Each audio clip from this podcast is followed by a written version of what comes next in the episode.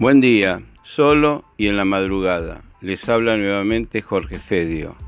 Arrancamos la semana, arrancamos el mes de noviembre y le habíamos dicho en nuestra exposición anterior que no, tenían que acobardarse. El achique era un pequeño ajuste, el mercado era alcista. Y hoy les tengo que decir algo más que ahora la bolsa es negocio. Del piso se está disparando y todos miran y no entienden, pero son las acciones locales las que comienzan a mostrar dinámica alcista.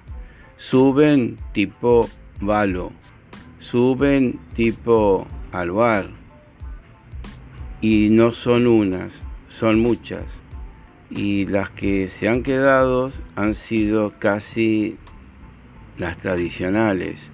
Por lo tanto, hay un reverdecer en la bolsa, es que la bolsa está saliendo del piso. La bolsa en el mes de octubre fue la que más subió entre todas las bolsas del mundo.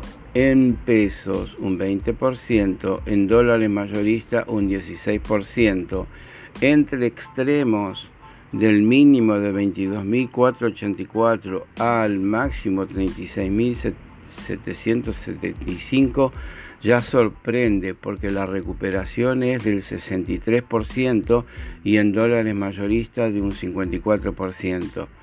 Son números importantes y esto recién empieza. ¿Por qué?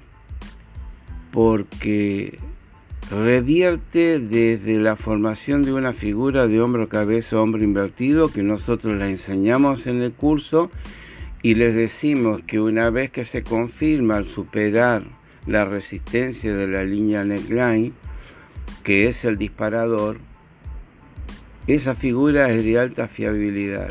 Quiere decir que su medición técnica habitualmente la conforma se cumple y por su medición la extensión y objetivo de alcance es entre 41.000 y 42.000 puntos del S&P Merval. Eso quiere decir que nos queda como un 17% más de suba y probablemente eso se dé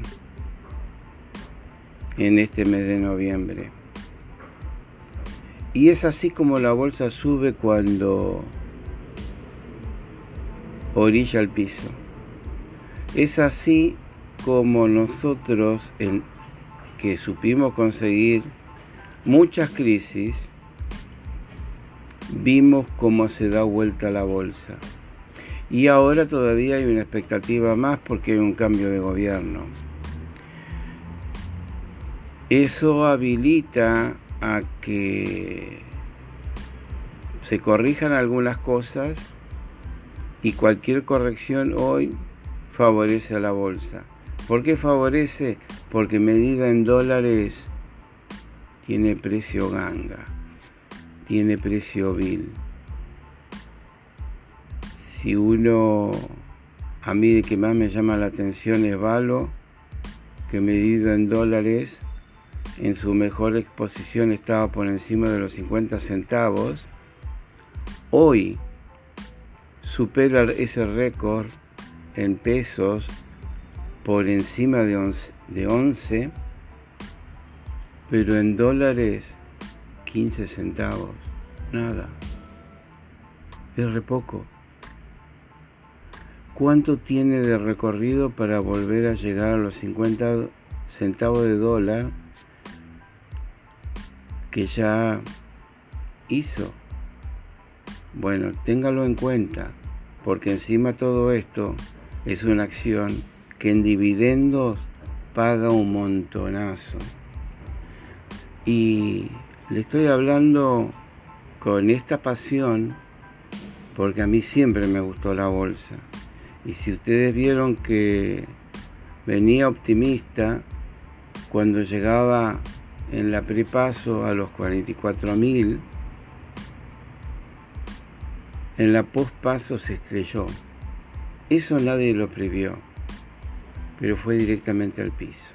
Por lo tanto no tuve que explicar nunca cómo fue la baja, simplemente decirles que si la bolsa está en el piso no se puede ser pesimista, porque siempre, siempre la bolsa del piso salió y todos los textos de aquí del mundo te dicen en el piso se compra.